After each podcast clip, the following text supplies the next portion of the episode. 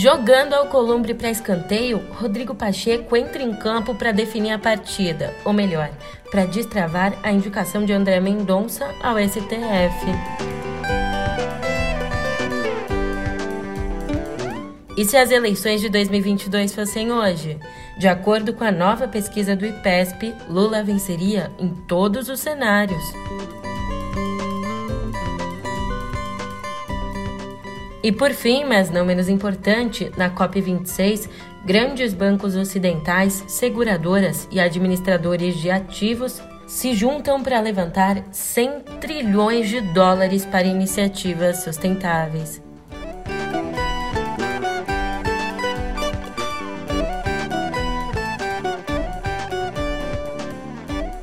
Um ótimo dia, uma ótima tarde, uma ótima noite para você. Eu sou a Julia Keck. Vem cá, como é que você tá, hein?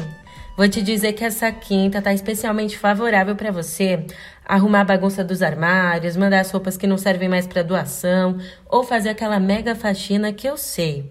Você tá adiando há tempos. É, Julia, por quê? Simplesmente porque tá no ar todo o movimento de destravar questões que estavam empacadas. E eu não tô falando de astrologia, não. Esses ventos estão vindo lá do Senado. Vem comigo que agora eu te esclareço essa e outras informações no pé do ouvido.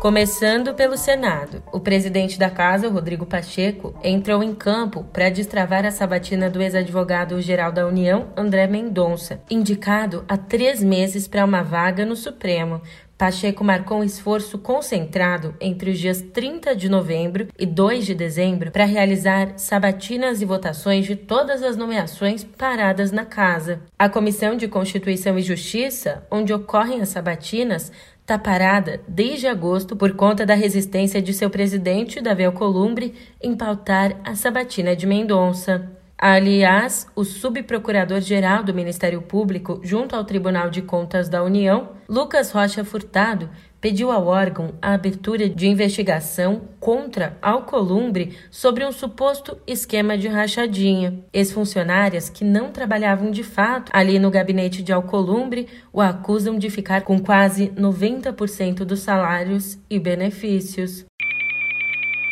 Agora, é claro, em nenhum momento as eleições de 2022 saem do nosso radar.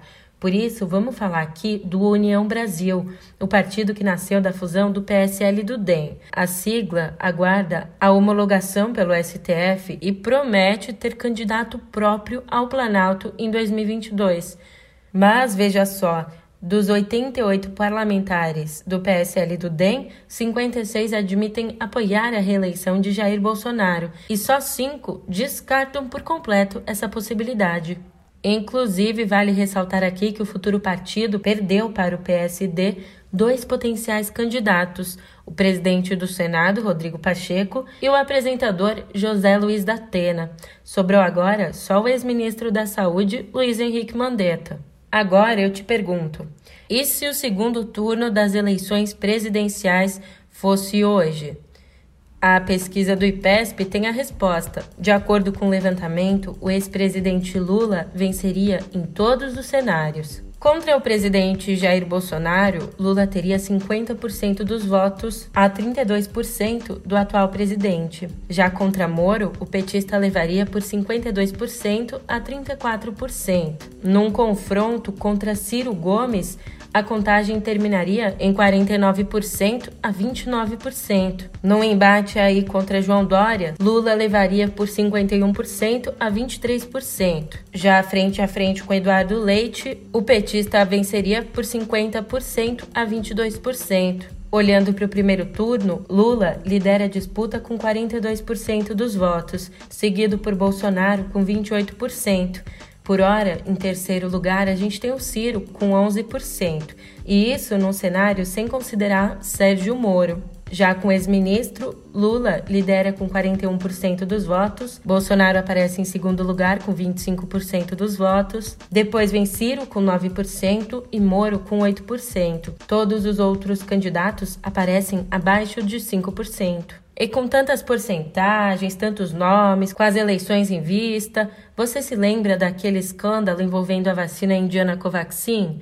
É, o Conselho de Ética da Câmara arquivou a representação contra o deputado Luiz Miranda, que afirma ter levado a Bolsonaro provas de irregularidades na compra da Covaxin. O relator Gilberto Abramo mudou o voto na última hora, sob a justificativa de seguir a Procuradoria-Geral da República. Assim, o arquivamento foi, portanto, aprovado por 13 votos a 1.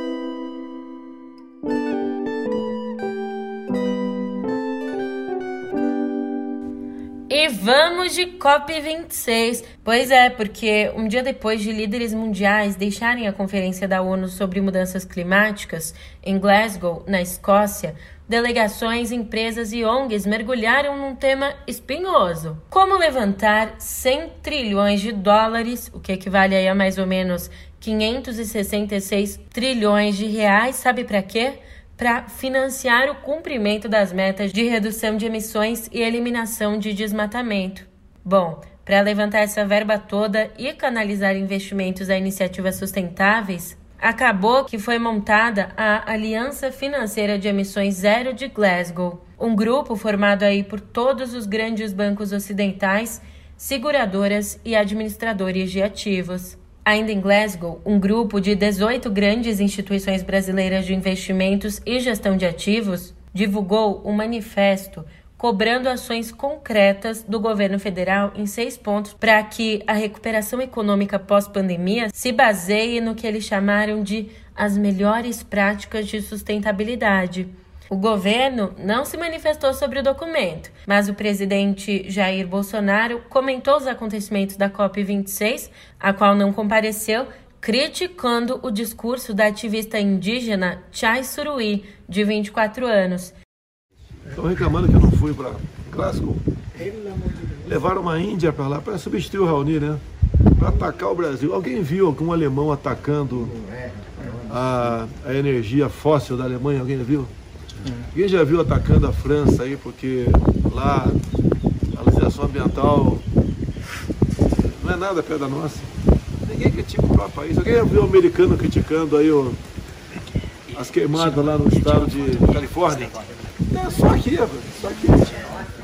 Pois então foi o que o presidente disse a apoiadores. Olha, segundo especialistas, os compromissos já anunciados na COP26 são boas intenções, mas não resolvem sem o acompanhamento e a cobrança para que sejam efetivados. Aqui no nosso país, oito cidades, incluindo aí Rio de Janeiro e São Paulo, aderiram a um compromisso de mil municípios em todo o mundo para cortar pela metade a emissão de carbono até 2030. E falando agora sobre vacinação, a Anvisa revelou ontem que foram duas as ameaças via e-mail contra diretores e funcionários da agência caso a vacina contra o coronavírus seja liberada para crianças de 5 a 11 anos aqui no Brasil. Essas mensagens chegaram no fim de outubro, depois da Pfizer anunciar que pediria aprovação do imunizante para essa faixa etária. Esse caso está sendo investigado pela Polícia Federal. Nos Estados Unidos, a aplicação da vacina da Pfizer em crianças começou ontem. Complicado, né? Aliás, falando em complicado, a situação não está fácil para os estudantes brasileiros, não. O INEP liberou ontem o cartão de confirmação e a consulta dos locais de prova do Enem 2021, que acontece nos dias 21 e 28 desse mês. Só que faltou um mero detalhe: combinar com o pessoal da TI é, com mais de 3 milhões de inscritos, a alta procura derrubou o acesso à página do participante, irritou estudantes e, é claro, como a gente está no Brasil, provocou uma série de memes.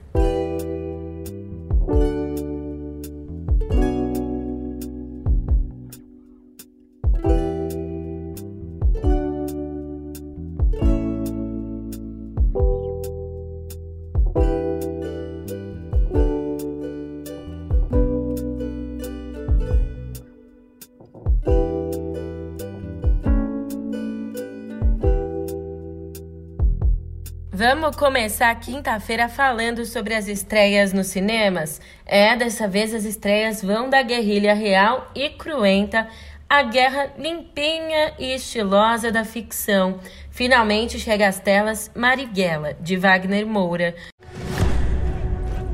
Nós não somos marginais. Nós não somos bandidos. Nós somos revolucionários que lutam pela liberdade do povo que foi roubada pelo golpe militar. O longa relata os últimos anos do político e guerrilheiro Carlos Marighella, vivido pelo cantor Seu Jorge, morto em São Paulo numa emboscada por forças da ditadura em 1967.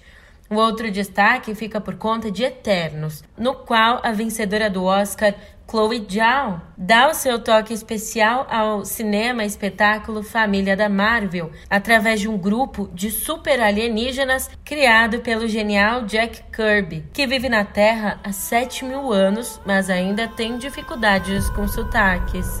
Cinco anos atrás, Thanos apagou metade da população do universo.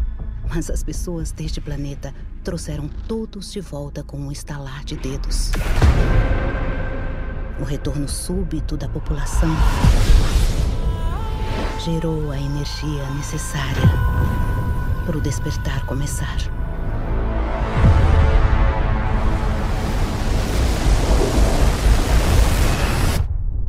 Quanto tempo temos? Sete dias. E, falando em Marvel, três biografias jogam luz sobre Stan Lee, um dos maiores mitos da indústria de quadrinhos no século XX. Uma, Senhor Maravilha, é obra de um fã, o brasileiro Roberto Guedes. Outra, a, a espetacular vida, é de um colega, Danny Fingerhoof, e o terceiro, Invencível, de Abraham Riesman, é uma detalhada reportagem que questiona, entre outras coisas, o papel de Lee na criação de personagens. Coautores como Jack Kirby e Steve Ditko diziam receber dele bilhetes com ideias gerais e dali desenvolviam por conta própria os X-Men, o Homem-Aranha, entre outros. Mudando de assunto, voltando ao Brasil, para Jaider Isbel, que morreu na segunda-feira aos 41 anos, ser agricultor indígena macuxi e artista plástico não era uma dualidade. Durante a pandemia, o que deveria ser a vitrine do ateliê dele em Boa Vista virou uma roça integrada às suas pinturas, realizando assim um sonho que ele tivera anos antes. No ano passado, ele explicou que cultivava as roças como elementos artísticos. Ele disse, aspas, Durante toda a minha vida, nunca saí da roça. Nunca deixei de ser agricultor para ser artista. Sempre integrei essas atividades. Fecha aspas. A obra de Jaider é um dos destaques da Bienal de São Paulo esse ano. O corpo dele está sendo velado no Palácio da Cultura, em Boa Vista, mas ainda não se sabe se ele será sepultado na capital ou em sua aldeia. O artista foi encontrado morto em seu apartamento em São Paulo e a causa não foi divulgada.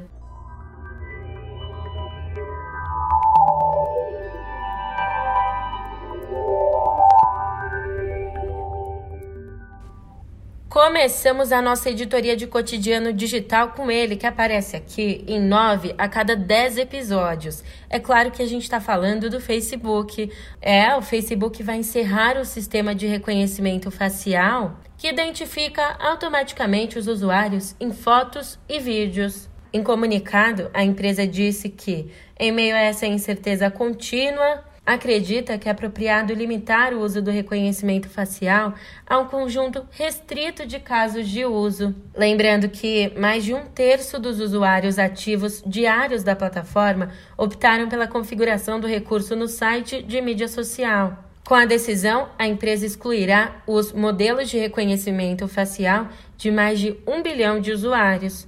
Já o Yahoo anunciou nessa semana que encerrou as operações na China continental. A empresa citou o reconhecimento ao ambiente jurídico e de negócios cada vez mais desafiador, tornando-se assim a segunda marca ocidental de tecnologia a deixar o país nas últimas semanas. Portanto, o Yahoo parou de fornecer conteúdo para usuários do país asiático desde o dia 1 de novembro. A empresa também afirmou que continua comprometida com os direitos dos usuários e também comprometida com uma internet livre e aberta. Além do Yahoo, o popular jogo de sobrevivência Fortnite também encerrou as atividades na China por conta das restrições e regras rígidas determinadas pelo governo sobre o setor digital. Aliás, por aqui eu também vou encerrando as atividades, mas a gente se encontra amanhã com novas e quentíssimas notícias, hein? Até lá!